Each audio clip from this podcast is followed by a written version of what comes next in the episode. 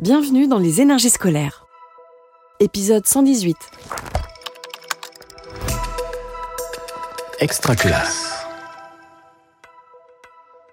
Je m'appelle Chloé Boucher, je suis professeure des écoles à La Réunion et cette année avec ma classe de CM2, j'expérimente des ateliers à visée philosophique. L'école, on en parle beaucoup. Mais est-ce qu'on l'écoute vraiment? Les énergies scolaires.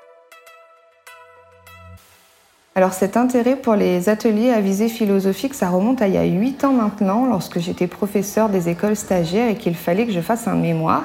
Et on m'avait conseillé de faire euh, des ateliers à visée philosophique. Alors au début j'ai dit non, pas du tout, parce que pour moi la philosophie c'était un très mauvais souvenir.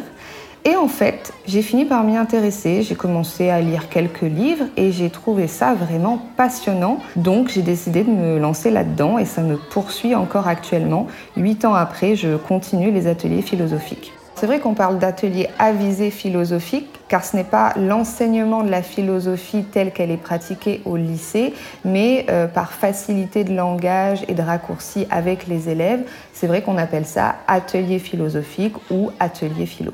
Alors, pourquoi vous êtes là ce matin Fort Pour l'atelier philo. Pour l'atelier philo, très bien. On va rappeler les règles avant de commencer. Oui, Kayla De toujours douter. Toujours douter. On doute de quoi Parler de grandes thématiques avec les enfants, effectivement, ça, ça paraît surprenant, mais il faut savoir que nous, les adultes aussi, quand on nous pose des questions sur l'amour, la justice, il nous faut quand même un temps de réflexion. Enfin, c'est pas évident. Donc, avec les enfants, il faut du coup passer par des histoires, des mythes, des légendes pour qu'ils se décentrent de leur expérience personnelle et qui partent en fait d'un conte, d'une histoire qui essaye de mettre en lumière certaines situations, certaines définitions, par exemple, d'un concept, et ensuite on en discute et on essaye de voir qu'est-ce que le mythe veut nous dire, qu'est-ce qu'il veut nous transmettre. Est-ce que l'amour nous rend toujours heureux? Aujourd'hui, ça va être un petit peu particulier parce que comme vous avez vu, j'ai mis ici toutes les histoires qu'on a déjà un peu vues et qui parlent d'amour. Aujourd'hui, on va écouter une nouvelle histoire. Donc j'ai prévu la petite euh, enceinte. Vous êtes prêts?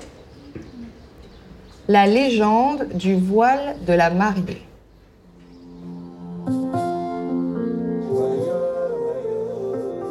Je voulais aujourd'hui qu'ils aient un compte audio, donc ils travaillent leur écoute.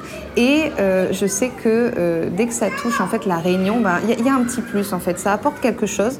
Donc euh, le voile de la mariée coïncidait ben, parfaitement avec le, thème d'aujourd'hui, l'amour, la haine.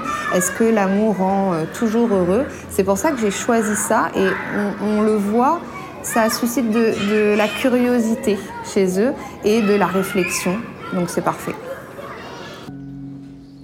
Tombe sous le charme et accepte de continuer à le voir à une condition, que son père ne se doute de rien.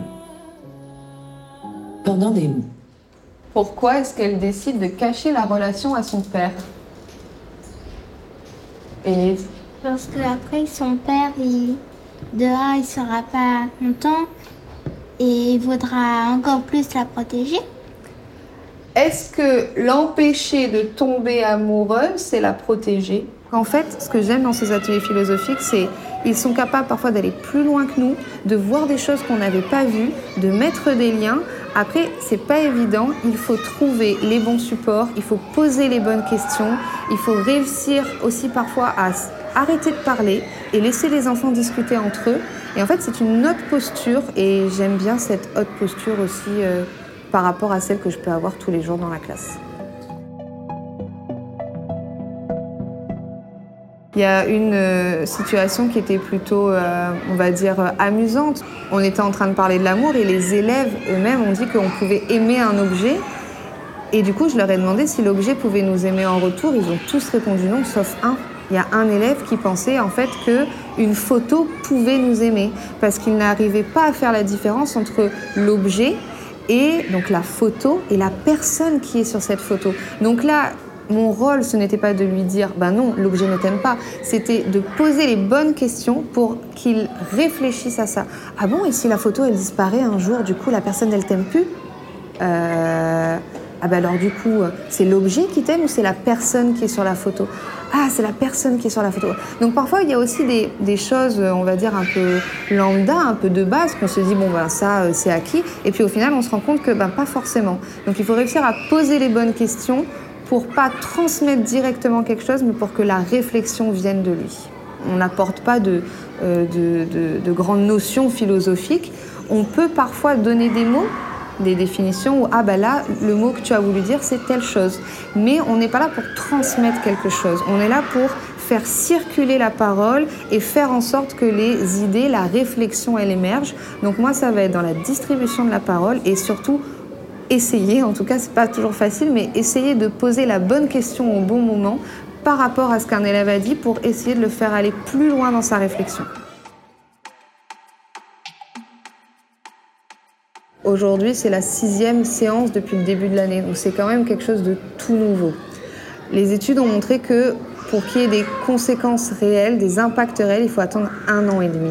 Donc dire à l'heure actuelle, oui, ça a permis de mettre en place plein de choses et tout, non. Par contre, oui, ils sont plus capables de donner leur avis ils sont plus capables aussi de dire quand ils sont d'accord ou pas d'accord et dans le respect, dans le calme.